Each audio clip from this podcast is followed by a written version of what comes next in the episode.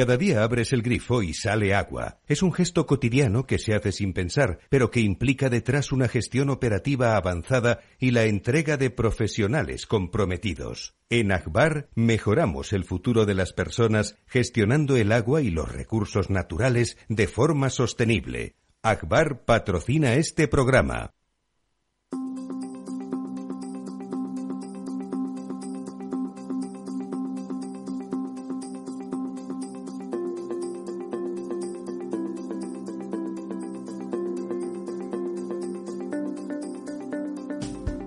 El Estado Ciudad, con Ramiro Aurín y Diego Jalón en Capital Radio.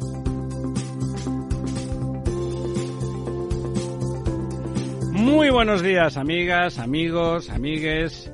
Y siempre empezamos por la palabra amigas, pero hoy sobre todo, que es el Día de la Mujer. Es el Día de la Mujer, que es la mitad de la humanidad y en algunos lugares del mundo está terriblemente sojuzgada. Acaba de entrar don Lorenzo por la puerta para hacer honor a su tradición, que si no llega tarde sabríamos que es un clon y que es otra persona distinta. Bueno, hoy, hoy está la disculpa del día lluvioso y... Claro, pensaba que iba a decir usted que la disculpa era del Día de la Mujer. Pues mira, pues también la verdad es que no, no, he caído con ello, pero... El día lluvioso, dice, no, no han caído ni cuatro gotas, ahora nos contará don, don Diego ¿Dónde está ese agua? Bueno, sí que ha caído. Ha caído, ha caído. Usted se ha caído rodando por las escaleras, pero de pequeño se cayó. bueno, estábamos diciendo que es el día, el día internacional de la mujer.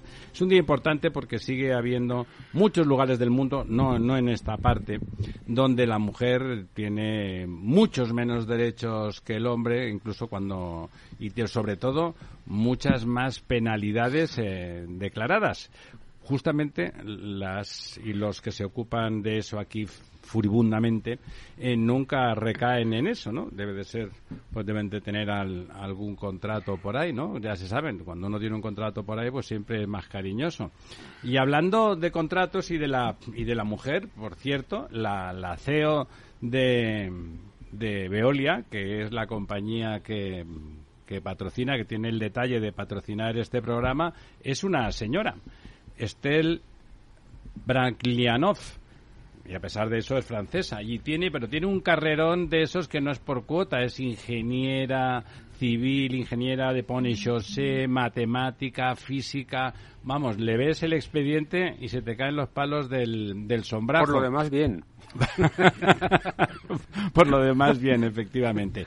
Eh, bromas aparte, siempre lo hemos celebrado y a pesar de que ahora hay gente que se empeña en que, en que mucha población pues quedemos fuera de esa consideración de que la mujer, eh, bueno, pues tiene que seguir ahí eh, mejorando su condición hasta que todo quede igualado, igualado dentro de un orden, porque da igual lo que digan esas leyes raras que están sacando ahora, las mujeres y los hombres tenemos constituciones diferentes, igual que debemos de competir deportivamente en sitios distintos y eso no quiere decir nada malo de ninguno de los dos géneros, pues exactamente con el resto de las cosas. Doña María, muy buenos días. Nuestra mujer hoy aquí al frente en la mesa. Y muchas eh, felicidades a todas las mujeres, que somos mucho más que el feminismo. Por supuesto, por supuesto. Las mujeres son todas. Bueno, ahora si empezamos a aplicar definiciones tenemos un problema tenemos un problema serio. Es decir, es verdad, hablaba yo con una señora ayer que, bueno, pues como tiene 50 y algo, pues ella había tenido la menopausia no era menstruante, ¿no? Entonces, y tampoco era gestante. Y de golpe, no sé, tenía, y yo le decía, no te preocupes, yo te veo como una mujer igualmente. O sea, este, siempre también la miraba por detrás y por delante digo, eres una mujer, no te preocupes, hueles a mujer, te comportas como una mujer, has tenido hijos, o sea, que seguramente, seguramente, muy probablemente eres una mujer desde siempre. Y le pregunté cómo se había sentido siempre y me decía que como una mujer, claro. Y qué conversación tan estúpida, hubiera parecido una conversación de gila si hubiera sido hace 20 años, pero ahora es una conversación normal. Los dos estábamos serios y nos tomábamos un café como el que habla del último arbitraje de, del Madrid o del Barça. Don Diego, ¿cómo estamos? Buenos días, don Ramiro. Usted también, eh, su, su pareja es una mujer eh, trabajadora, negocianta y de éxito, ¿verdad? De momento sí es una mujer. Ahora ya podrá decidir cuando quiera lo que quiere ser, pero de momento es una mujer. Eh, ¿Lo negociará con usted? Porque tra- cambiar, pueden cambiar yo- ustedes los roles, ¿no? Yo también, yo podré decidir, bueno, ya podemos decidir porque esto ya está en el BOE y ser hombre o mujer ya sabemos que es una cuestión de decisión, no de ninguna otra cosa, según la ley española. Y bueno, eh, a mí me ha llamado la atención hoy unas declaraciones, vamos, una cosa que ha dicho el presidente Sánchez en el, en el Congreso, en el Pleno. Que Hoy ha ido. hoy. Ah, qué detalle. Sí, Porque ayer, ayer tenía asuntos y, propios. Y bueno, con la que está cayendo de las, eh, bueno, pues sentencias que van poniendo en la calle a estas personas. Bueno, con esos jueces y esas juezas a estas y esos juezos, a estas ¿qué quiere personas usted, de bien y en fin y con Sí. esta nueva ley que eh, eh, define que las mujeres eh, y los hombres pues son una cuestión de decisión etcétera lo que dice el presidente es que lo que preocupa a las mujeres son las semejanzas del Partido Popular con la ultraderecha que es realmente de lo que están ahora mismo preocupadas las Sí, mujeres sí. ¿no? Bueno, no, ya sabe usted que el señor Pachi López, eh, lo del no hay caso, el Tito Berni es una cosa como que llueve, como esa, como esa lluvia que ha producido el retraso de don Lorenzo, que lo que es importante es ese caso desconocido, no juzgado y donde no hay condenados, como el caso Kitchen, ¿no? Que, que tiene algunos años, bueno, es un poco más, y dentro de poco sacarán una comisión de investigación La- para algunos que- actos de los reyes que católicos. será la tercera comisión de investigación sobre el caso Cada vez que Ya- le pasa algo al ya- Partido Socialista, aparece una comisión de investigación de las cocinas. Ha, ha habido tres, efectivamente. Bueno, Oiga, su pues, mujer de usted sí. se dedica a las cocinas, no tiene nada que ver con la kitchen, ¿no? Eh, no, eh, no. eh, se dedica a las cocinas, pero de, de forma decente. ¿Y su señora de usted, don José Luis? Pues ¿Sigue bien? Sigue bien, muchas gracias. A mí me gustaría hacer una consideración sobre hoy, que es el Día de la Mujer. Eh, Cuando uno viaja a los países del sudeste asiático y está en Filipinas, uno observa la enorme diferencia de la consideración y los derechos de la mujer en Filipinas, que es un país que fue catolizado, digámoslo así, entre comillas, por España, y todos aquellos otros países como Birmania, como Vietnam, como Tailandia, que fueron colonizados o no colonizados por las potencias anglosajonas, como Inglaterra o como Francia. La mujer filipina da gracias al catolicismo, porque gracias al catolicismo tiene otra consideración y otros derechos, cosa que no ocurre en los ¿Usted países cree que es por la religión o por la propia cultura No, no, española? no, no, no es clarísimo que es la religión, es que fueron, eva- fueron eh, digámoslo así, eh, cat- eh, Sí, sí, pero, evangelizados. pero ¿cuál es la diferencia pues entre...? que, pues evidentemente ahí no ves ninguna mujer con velo, ni ves ninguna ah, mujer... bueno, lo dice por el rollo musulmán. Claro, claro, Ajá. es que, es que los otros países son musulmanes y, las, y los colonizadores... Hombre, eh, Vietnam no es musulmán. han- eh, Vietnam tiene una parte budista y otra parte musulmana, Sobre pero por ejemplo, pero por por ejemplo Birmania o Indone- Indonesia es el país musulmán, Indonesia, sí. es el país musulmán más grande del mundo y Mil- fue colonizado por los holandeses. Pero no se les ocurrió intentar llevar a través de su religión, que era la calvinista en ese momento, intentar llevar una equiparación de los derechos de la mujer. En cambio, los españoles, que nos dimos bien de golpes allí en Filipinas, sí dejamos el catolicismo que dejó una secuela legislativa, institucional, una pauta social de respeto y consideración de la mujer, cosa que no ocurre, insisto, por ejemplo en Indonesia o por ejemplo en Birmania, que la colonizaron los ingleses. Eh, Es decir, en contexto histórico, a pesar de que también el, el catolicismo era fue manifiestamente mejorable en relación Sí, a los derechos de la mujer, era mejor que Hombre, el resto Dios, de religiones. Era, totalmente. Y vamos. también No, el- y perdona, y lo sí, es que el problema es hoy. El problema es hoy. El problema es que hoy. eh, eh, Más que el problema, la cuestión. La cuestión es hoy, no, y el problema, porque Indonesia hoy sigue siendo musulmana. Bueno, claro, claro. El problema, y- y- el problema es el Claro, Islam, sigue y siendo claro, el Islam. sigue siendo musulmana y Filipinas ha evolucionado con el catolicismo gracias a que fue católica, ha evolucionado hacia una equiparación total de los derechos de la Como mujer. el resto de Como el resto de, Occidente. de Occidente, y en cambio Indonesia no. O sea que eso, y son cerca de 300 millones de personas, ¿eh? Don, don Lorenzo, su señora de usted también es economista y, y trabaja y vamos, desde toda la vida. Sí, y ahí, ahí ya les digo yo que lo de las niñas, que ya sabe que... No, no como su marido. Efectivamente. No, que también es, economi- también es economista. También es economista, pero lo de trabajar lo tiene más retirado. Pero no, No, pero por ejemplo, como la señora la Beatriz, la señora de Don Lorenzo, trabaja, lo de las niñas, todos los que trabajamos con él, sabemos que están a media pensión. De hecho, se, están todo el día llamándole para preguntarle, papá, ¿esta ecuación cómo va? Y dice, hija mía, si yo lo supiera, ganaría más dinero. Sí, la verdad es que, bueno, yo creo que, que en este sentido la equiparación es absoluta y... sí, va por generaciones y por grupos, ¿no? Sí, la verdad es que yo creo que España no tiene ningún conflicto de mujer, al menos a partir de una generación determinada. Global. Y, y no soy tan tan joven, quiero decir que esa generación del baby boom, ¿no? Eh, yo creo que fue el acceso más masivo a la universidad, a estudios de segundo y tercer ciclo, tanto para hombres como para mujeres, en igualdad y caparación. De hecho, en la actualidad, desde hace ya muchos años, hay más mujeres en las aulas universitarias que hombres.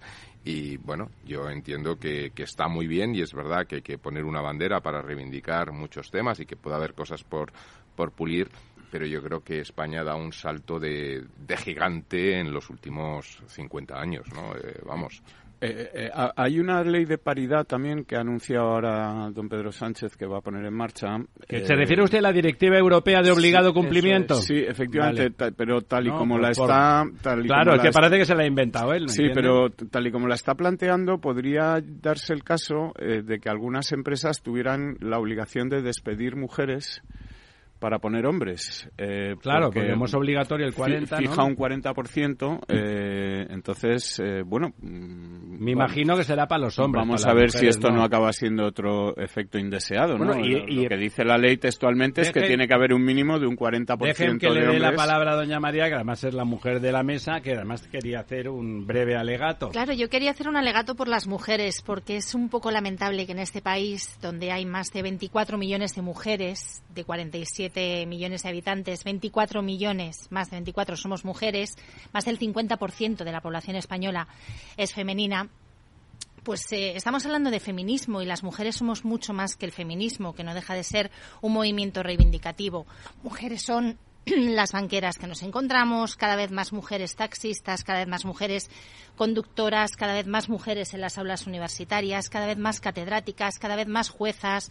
Todas esas mujeres, yo soy de los últimos coletazos de- del baby boomer que decía antes don Lorenzo, y nunca me he sentido discriminada. No hay que obviar una realidad y es que nos faltan referencias femeninas, pues por ejemplo en algunas carreras más técnicas eh, y, eso es una cuestión cultural que hay que trabajar desde el ámbito educativo. Por eso, por eso comentaba yo a la CEO de, de Veolia. Y hay referencias, faltan referencias, eh, hay un salto generacional tremendo, es decir, la, la generación que ahora tiene 70, 80 años, ahí sí que realmente hay un auténtico desierto de mujeres. Hombre, eran mujeres aunque- que aunque tenían había que pedir mujeres permiso pero a su marido cuando se difícil, ¿no? casaban para poder seguir Claro. trabajando. Bueno, bueno, no exageremos. Mi madre. Mi, mi madre, que hoy tendría, nació en el año 13, o sea que hoy tendría 110 años, a los 18 años sigue una oposición y funcionaria de Hacienda. Y Pero no- era una Bueno, excepción. pero Bueno, pero- Y porque Sí. ustedes eran Don unos José fijos. No, no, no, no, pero vamos que... Don José Luis, cuando se casó, tenía que pedir permiso al marido para poder seguir trabajando. pues yo no lo aun recuerdo siendo eso, funcionario. no lo recuerdo. Sí, sí. No, Cuando porque su abuelo de usted sería un tío estupendo y no, no hablarían de eso. Cuando ya, ¿no? nació- para abrir una cuenta bancaria. Y eh, cuando Exacto. nació no tenía derecho de voto. No, no digo por nacer, sino las Ya. personas que tenían en ese momento 18, 20 o, o 25 años no tenían las mujeres Sí. derecho de voto. por- entre otras cosas porque el Partido Socialista se, se oponía. Y algunas mujeres del Partido y- Socialista fueron las que se opusieron. Y durante la República el Partido Socialista fue el que se negó a que las mujeres pudieran votar. ¿Ah, sí?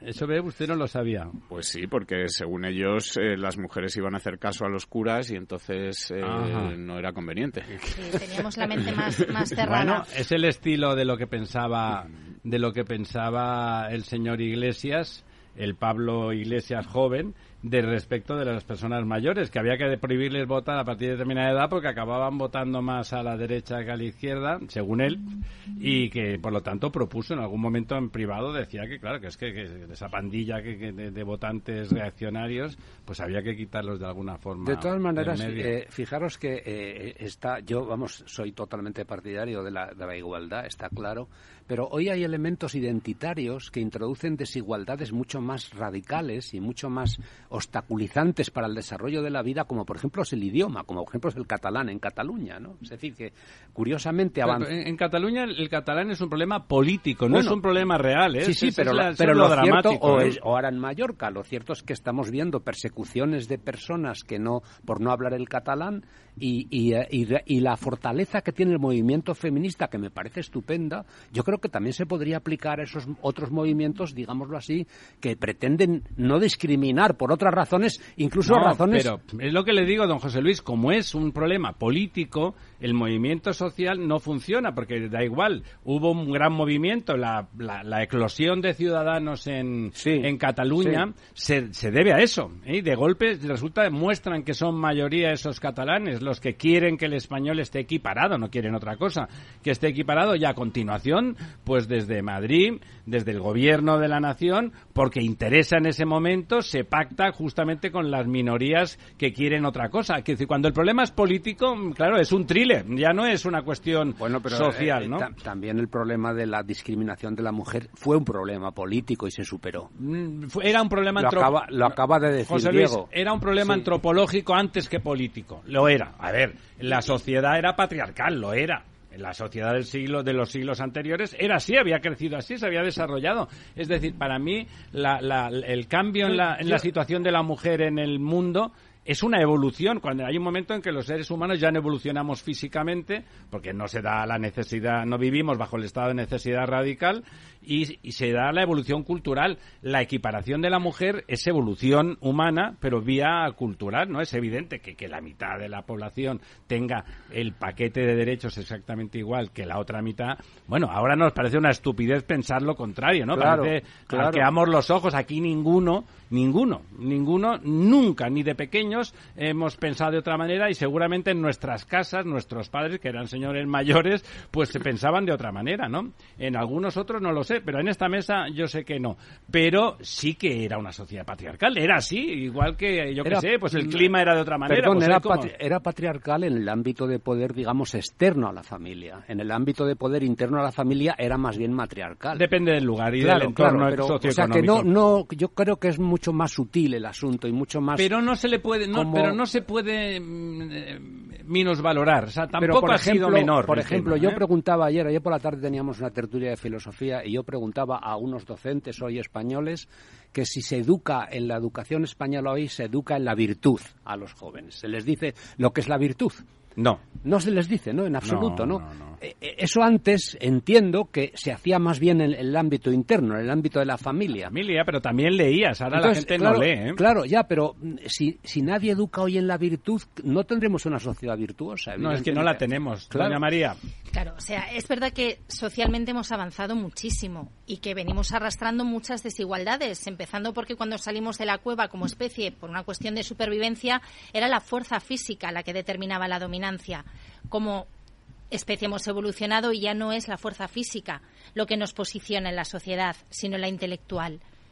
Y si no somos capaces de reconocer eso, tenemos un problema. Pero lógicamente la igualdad se trabaja en casa, se trabaja en casa y se trabaja en la escuela. Claro, claro. Y es verdad que hemos avanzado mucho, nos queda el techo de cristal.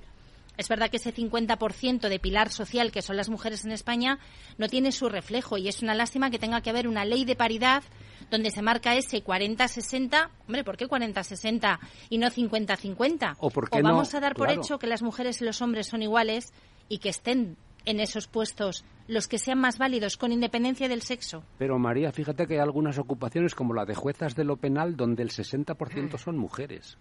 O sea, ¿ahí qué pasa? ¿Que vamos a suprimir a ese 10% de mujeres? No vamos a suprimirlo. Eh, leo que doña Almudena Semur, que nos está escuchando, nos recuerda que su bisabuela fue una gran emprendedora en Filipinas. Y le pido a don Diego que nos cuente rápidamente el, el, asunto de los pantanos, porque a partir de la media viene, si Dios quiere, don Enrique de Areva para hablar de todo este tema de los coches. Bueno, pues mira, muy rápidamente eh, volvemos a perder agua después del... Mejor perder agua que aceite, diría el antiguo. No, perdón, perdón.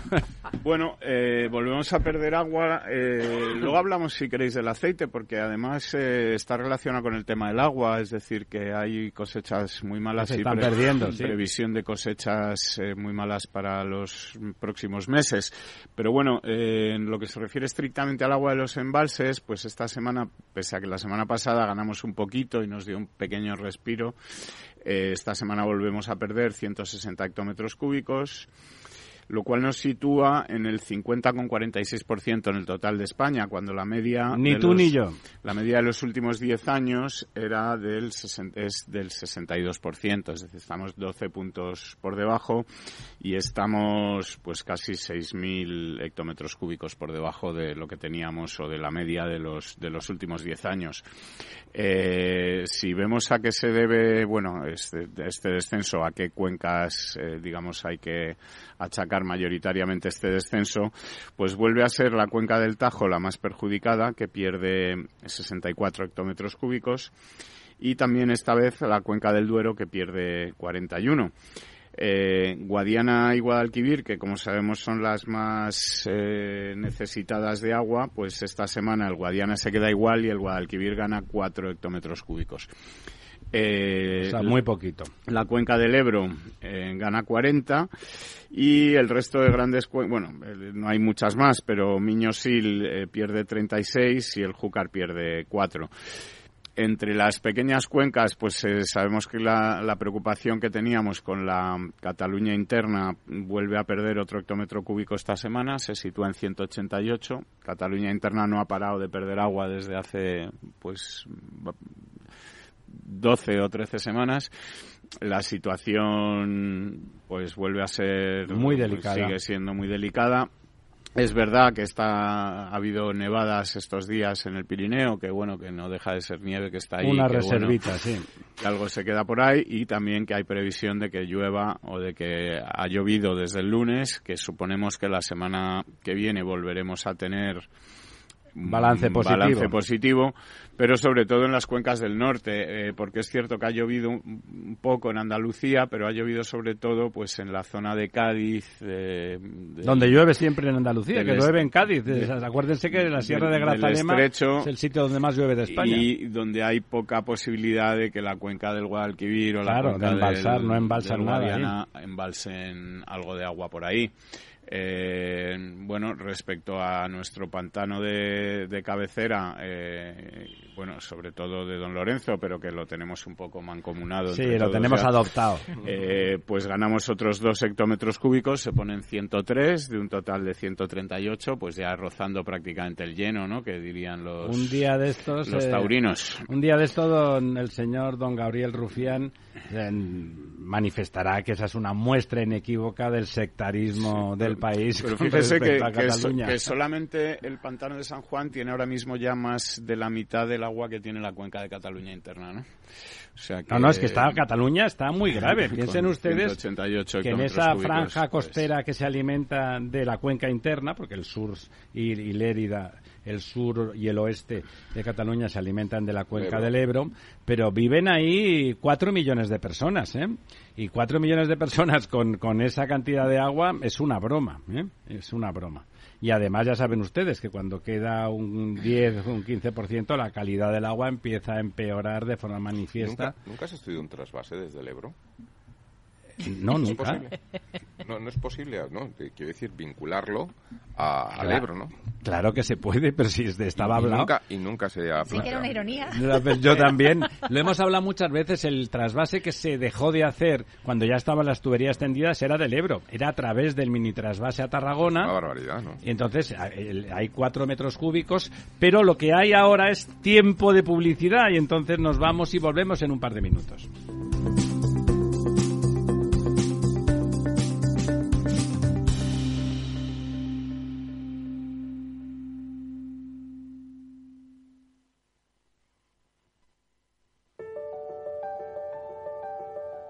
Capital Radio lanza el nuevo formato de Cripto Capital, todos los lunes a las 3 de la tarde con el maestro de trading algorítmico Carlos Puch Sajibela. Lo que nadie te cuenta, escúchalo en Cripto Capital.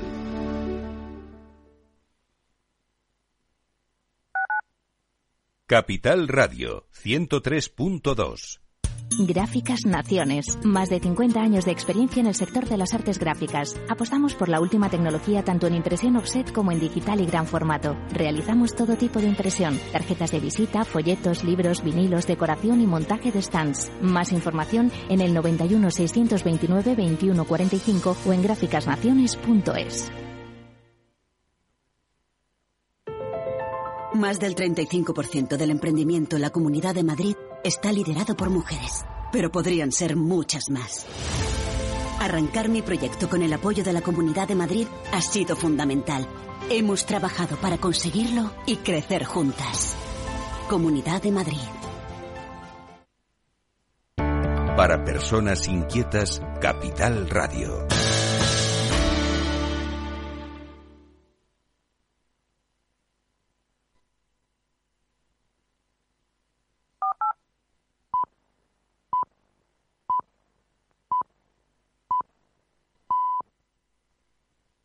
El Estado Ciudad, Capital Radio.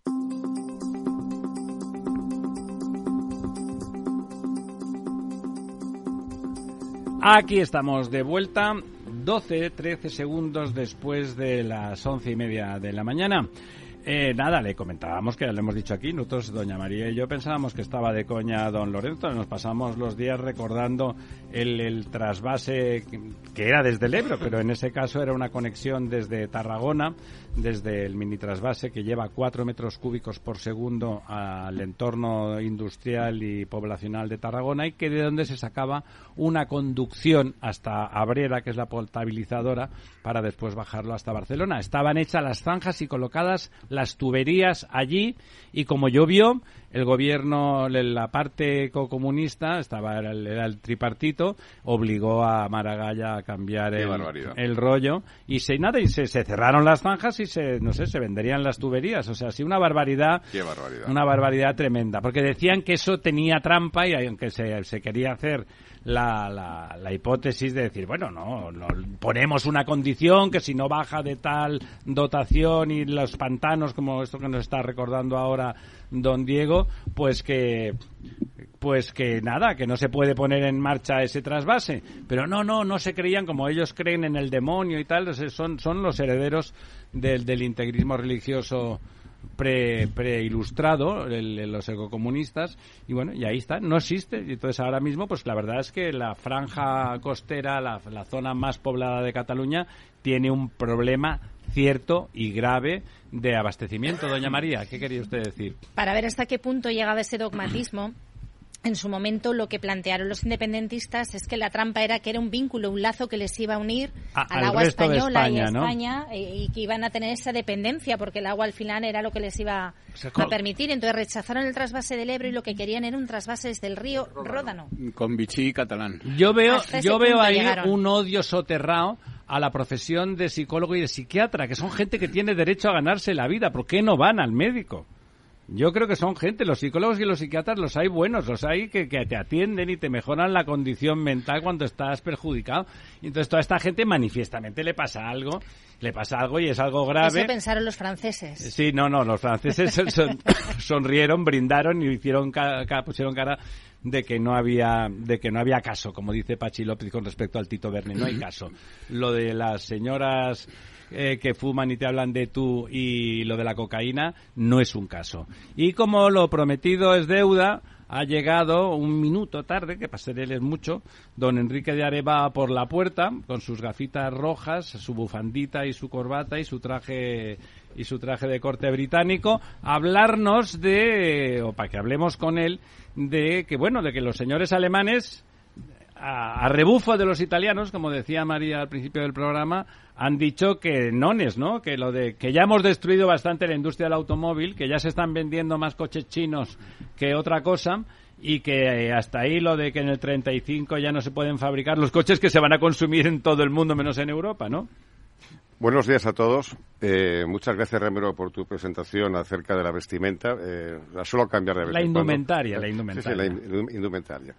Eh, bueno, vamos a hablar de Europa. Eh, como siempre, Europa, eh, las cosas ocurren a dos velocidades. No en este caso es la Europa del Norte y la Europa del Sur, en este caso es la Europa industrial y la Europa política.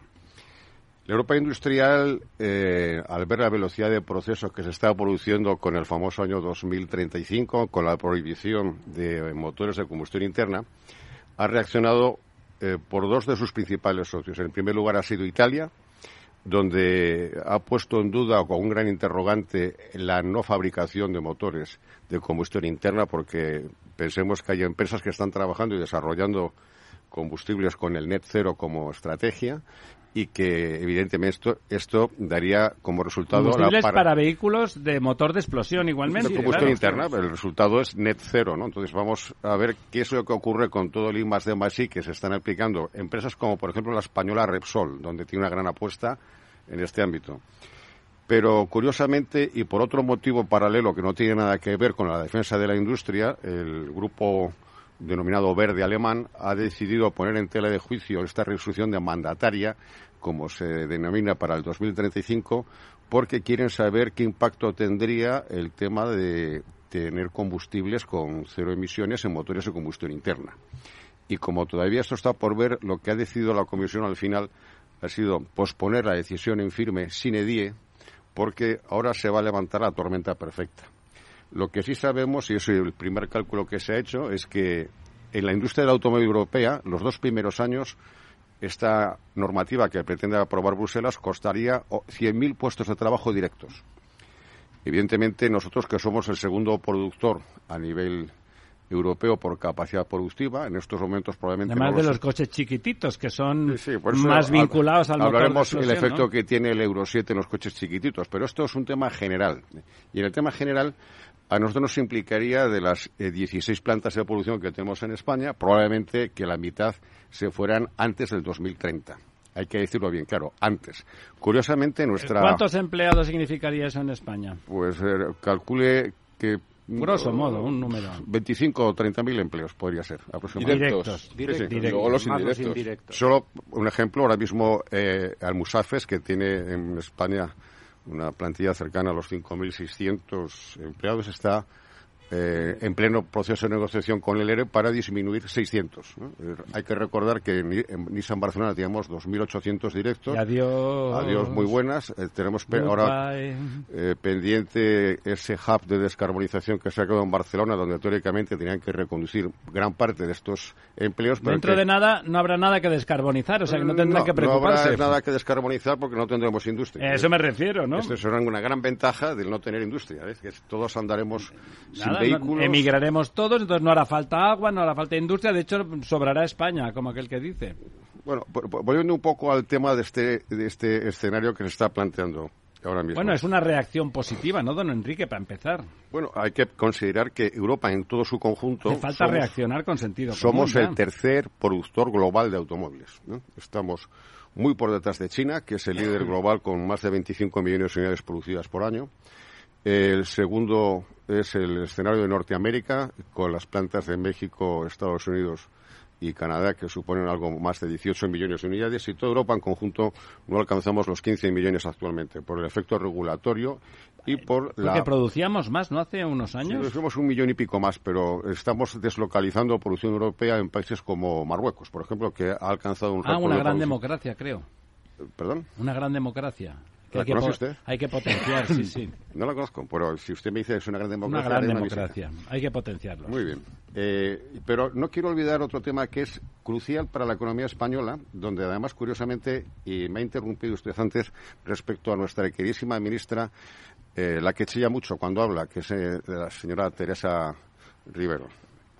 Teresa Rivero ha apoyado enormemente con un gran esfuerzo de diálogo con todos los partícipes en la industria el apoyar la medida del 2035. O sea, eso no ustedes, como lo ha dicho tan serio, tienen que entender que lo dice con sarcasmo, don Enrique, ¿no? Lo que pasa es que ustedes no se han dado cuenta. No, eh, a mí es que me sorprende tener unos líderes políticos tan avezados en el desconocimiento que son capaces de proponer decisiones de ámbito eh, desde el punto de vista del empleo que va a costarnos ya se lo dije yo creo en un programa anterior, la industria de la automoción española supone entre fabricación directa y la industria de componentes el 10,5% del PIB y da empleo de forma directa y indirecta a 1,8 millones de empleos en España. Que además son de las más alta capacidad adquisitiva entre los empleos eh, normales.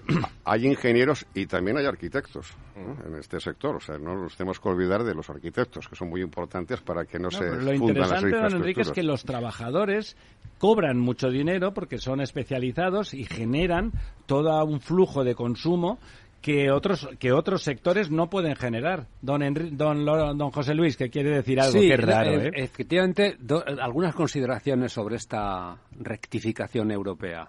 Primero, fijaros que ha sido Italia la pionera que produce menos coches que España. Es decir, que curiosamente. Pero tienen más sentido común y las marcas son suyas. Segundo, la pelota. Hay, que la, en este momento la presidencia de turno de la Unión Europea es sueca. La siguiente es española. O sea que esa pelota se le va a pasar a la presidencia española. Veremos a ver cómo, cómo la lidia. Tercero, la venta de automóviles chinos en España aumenta el año pasado, el 22, un 1.900%. Un 1.900%. Es decir, es algo impresionante. Y encima nos están empezando a decir, ¿sabéis que uno de los inconvenientes de los vehículos de se, ha se, ha multiplicado por 19. Por 20 prácticamente, sí, por 19, entre 19 y 20. Y uno de los inconvenientes de los vehículos eléctricos es su precio y su peso, eh, que todavía no está demasiado elaborado, ¿no? Y los chinos están intentando hacer una cosa que puede reducir precio y reducir peso, que es la siguiente. Los chasis de los coches, que es una estructura metálica generalmente, que es la que da rigidez estructural al automóvil. Y evita que nos matemos. Y evita que nos matemos, sobre todo da rigidez estructural. Eh, hasta ahora eran independientes de las baterías, o sea, había el chasis y luego encima se ponían las baterías, se ponían encima de cualquier cosa, pero no se eludía el chasis. Pero los chinos han trabajado y están poniendo a punto un chasis batería, es decir, que el componente batería va a ser estructuralmente el chasis del automóvil, con lo cual van a reducir entre 150 y 200 kilos el peso excesivo, el exceso de peso de los automóviles eléctricos que era aquí, y van a reducir el precio. ¿Usted qué sabe de eso?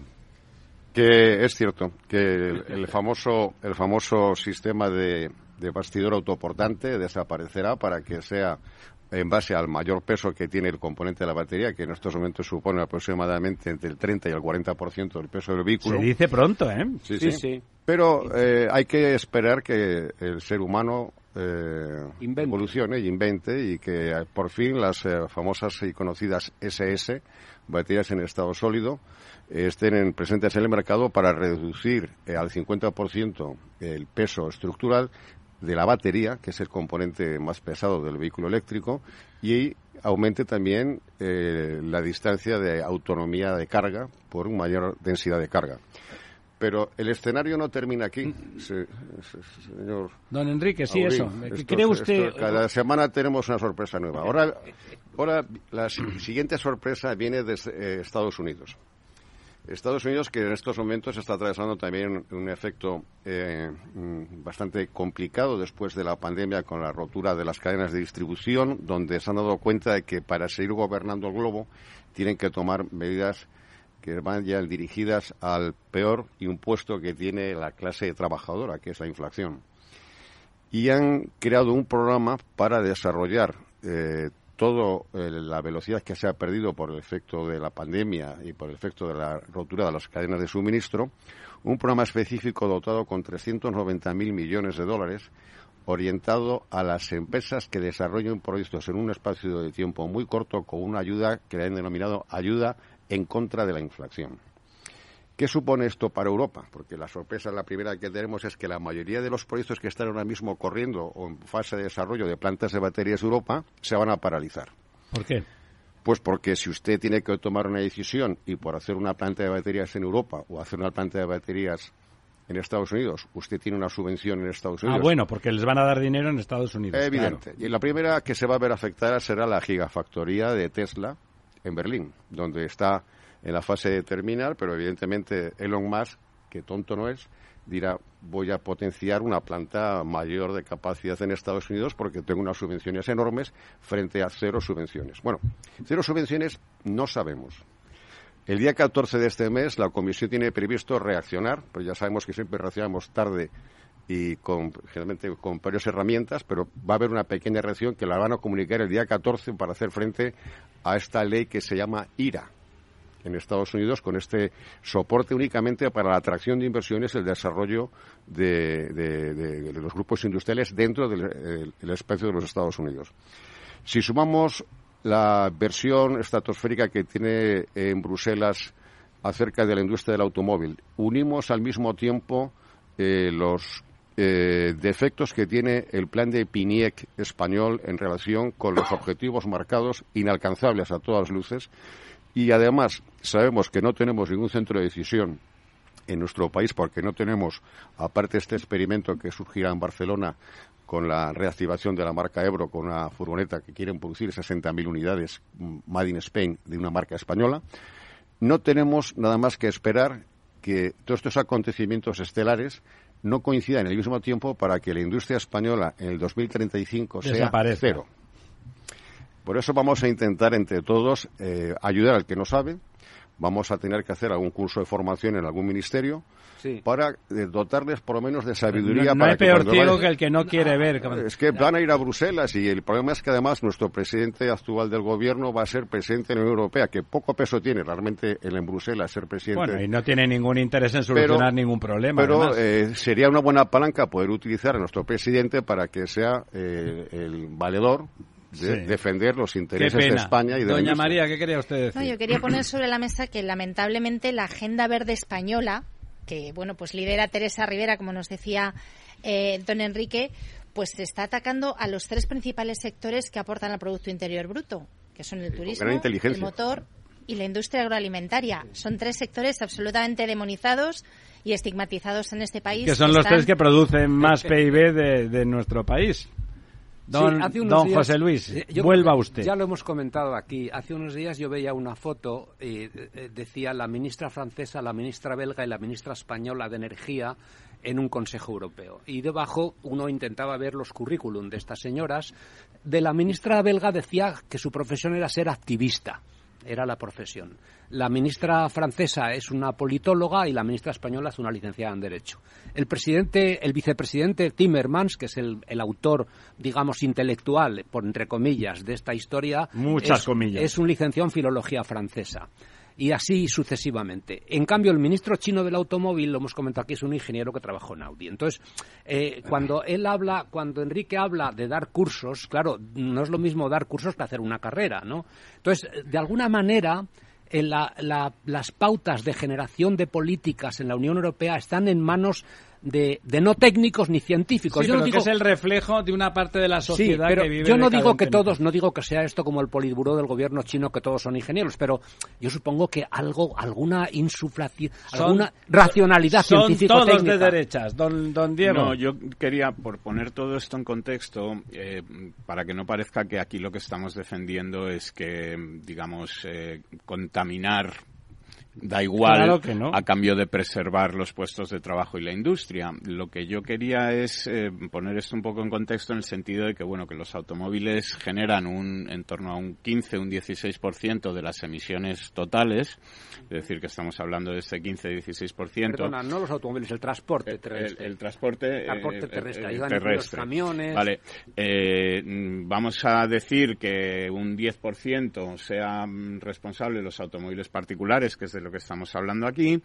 y que eh, estos automóviles particulares, eh, digamos, generan este 10% porque hay un parque bastante antiguo. Es decir, que los automóviles nuevos generan casi la mitad, de los que tenían 10 años. Y con todas estas medidas lo que estamos es desincentivando que el parque automovilístico se, se, renueve. ¿no? Es decir, que si dejásemos que este parque automovilístico se renovase, a lo mejor sería el, los automóviles serían responsables de un 5 o de un 6% de estas emisiones. Y vamos a poner que consigamos en 2035 reducir a la mitad los automóviles de combustión y que la otra mitad sean eléctricos. Estaríamos reduciendo un 2%, pero esto si toda la energía que se utiliza en los automóviles eléctricos fuese energía limpia, y, Bueno, y además en la fabricación que pongamos que la mitad lo fuera y la otra mitad no. Es decir, estamos montando este pollo, por llamarlo Por de un alguna manera, 1%. por un 1% Sí. de, las, de, de Por reducción de 1%, emisiones por el- eh, en Europa. O en el 1% de una Unión Europea que es el 7%, Es el 7% del o sea, que mundo, es el, ¿no? el 7 por mil de, la- de las emisiones globales. O sea, somos gilipollas. Eh, Es que es verdad. Después, lo- cuando don José Luis, con esa afición que tiene digna de mejor causa, lo pone en numérico, siempre resulta ridículo todo. Oye, cuando habla del cosmos, vaya usted a saber si tiene razón Eh, o, eh, o no. Pero esta vez sí que tiene razón, sin que sirva de precedente. Remate la jugada, don Enrique, antes de que le demos la palabra a don Diego para que nos cuente alguna noticia complementaria. En los recientes datos publicados por Naturgy, en relación con lo que acaba de comentar eh, don Diego, mm, he de confirmar que Europa, desde el punto de vista de contaminación global en términos de CO2, y con el tema de- de la- del transporte, el transporte está incluido todo, ¿eh? está incluido los aviones, y barcos. están incluidos los barcos, y está incluido el transporte terrestre, camiones y eso. Nosotros Que los barcos y los aviones, mm, por supuesto, ni, se- ni vienen ni se le esperan a que sean eléctricos. Toda Europa Ni ha aportado, ha aportado el 7% del CO2 global. Quiere decir que, aun sabiendo que otros países, los acuerdos de París, todavía no han abierto la primera página Han construido unos arcos del triunfo formidables para pasar por nosotros hemos hecho una interpretación un poco subjetiva de los acuerdos de París y queremos sacar además matrícula de honor en la aplicación de esos acuerdos. Y nos queremos adelantar incluso a esos plazos poniéndonos eh, barreras como el año 2035 cuando otros están hablando del 2050 o más. Eh, yo creo que más tarde que pronto llegará alguien. ¿Quiere no usted sabemos- decir más pronto que tarde?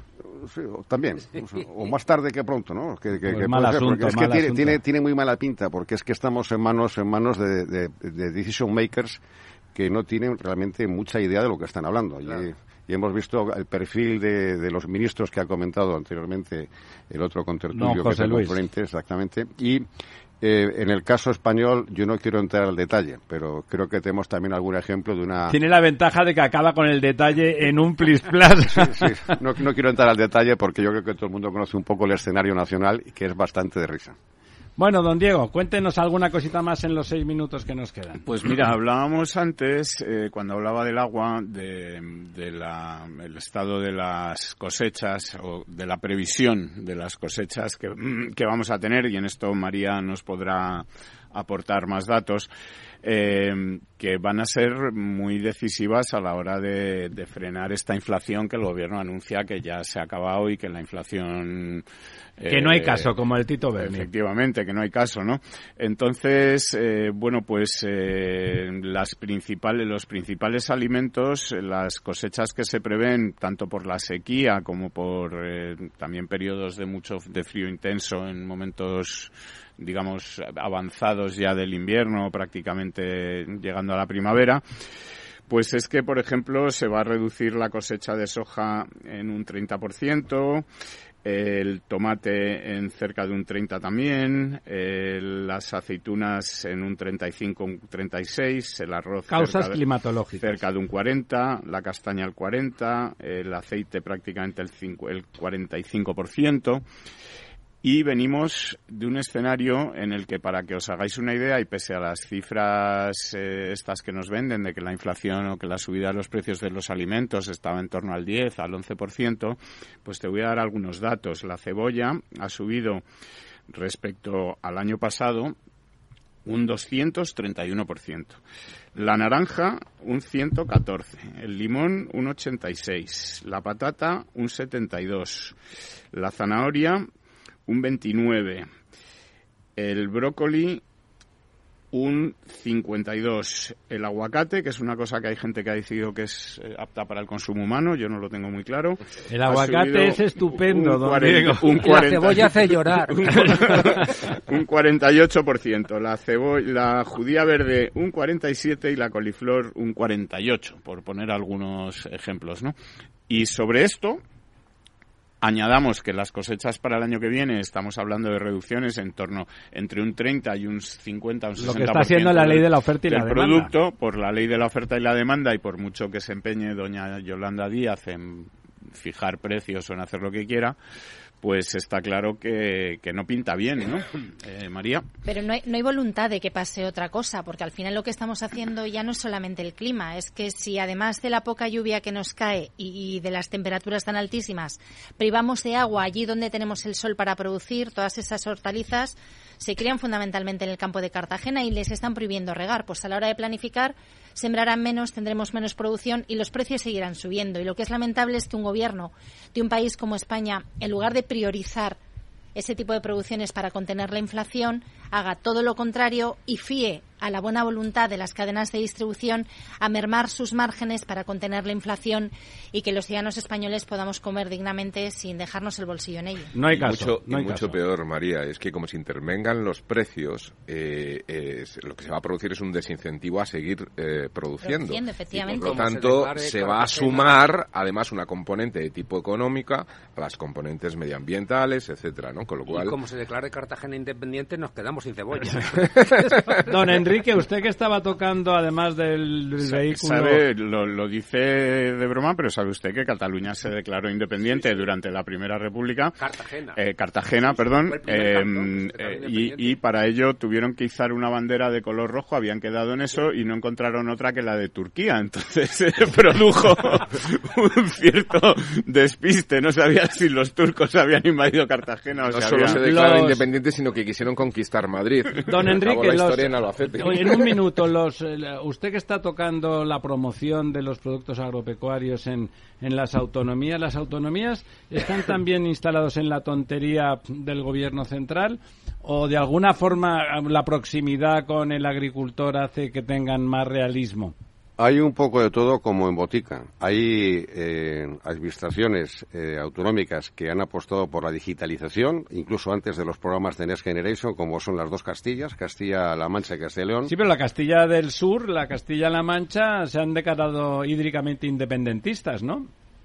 Eso ya no lo sé, pero lo que sí sé es que sí que están haciendo una gran labor en el ámbito de lo que es el e-commerce, donde ya tienen dentro de lo que es el ámbito de su marketplace más de 1.500 empresas con una oferta de 4.000 productos. ¿Eso, ¿Eso del marketplace a los agricultores les llega o es una cosa fina? No, les llega y les sorprende, porque cuando por las mañanas que cuando empieza una semana laboral tienen la mitad de los pedidos del mes realizadas a través de, de compradores que desconocen de todo el ámbito nacional, les llena de sorpresa. Porque Y de íntima satisfacción, que diría el emérito, ¿no? Y, y de preocupación porque tendrán que ampliar sus negocios y tener que pedir créditos a las entidades Oyen bancarias. ustedes la sintonía, es momento de retirarse en orden de mi derecha hacia la izquierda. Don Diego, don José Luis, don Lorenzo, doña María.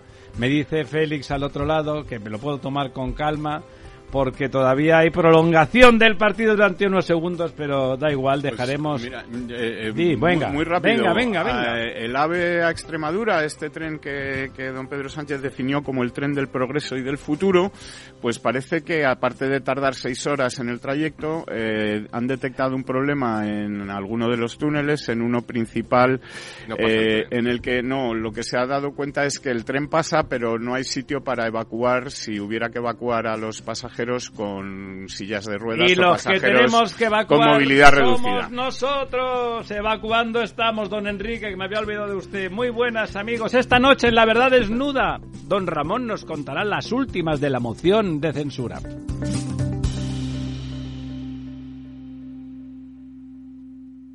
Cada día abres el grifo y sale agua. Es un gesto cotidiano que se hace sin pensar, pero que implica detrás una gestión operativa avanzada y la entrega de profesionales comprometidos. En Akbar mejoramos el futuro de las personas gestionando el agua y los recursos naturales de forma sostenible. Akbar patrocina este programa.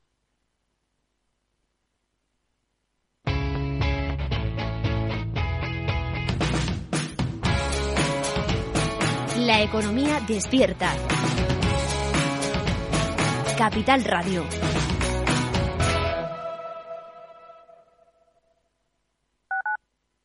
Capital Radio 103.2 Disfruta de la mejor cocina gallega en Montes de Galicia. Todo un clásico moderno en el barrio de Salamanca. Disfruta de la variada dieta láctica, de las mejores carnes y pescados tratados con respeto y transparencia y regados con una de las mejores bodegas de la zona. En grupo, en familia o en pareja, Montes de Galicia te ofrece el espacio perfecto en cada ocasión. Si te gusta el pádel, en Capital Radio tenemos tu espacio. Todos los martes, a partir de las diez y media de la noche, saltamos a la pista para contarte la actualidad del World Padel Tour, los torneos amateur, las novedades de las marcas y toda la actualidad relacionada con el segundo deporte más practicado de España. Esto es Padel, los martes a las diez y media de la noche en Capital Radio.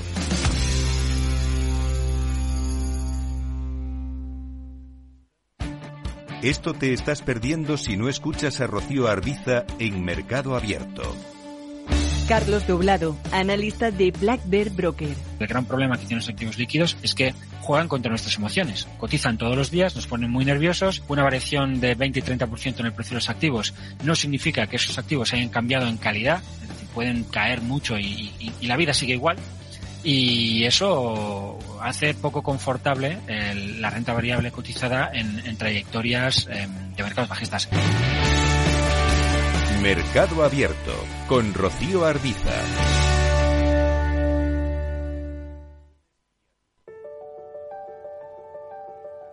Capital Radio lanza el nuevo formato de Cripto Capital, todos los lunes a las 3 de la tarde con el maestro de trading algorítmico Carlos Puch Sajibela. Lo que nadie te cuenta, escúchalo en Cripto Capital.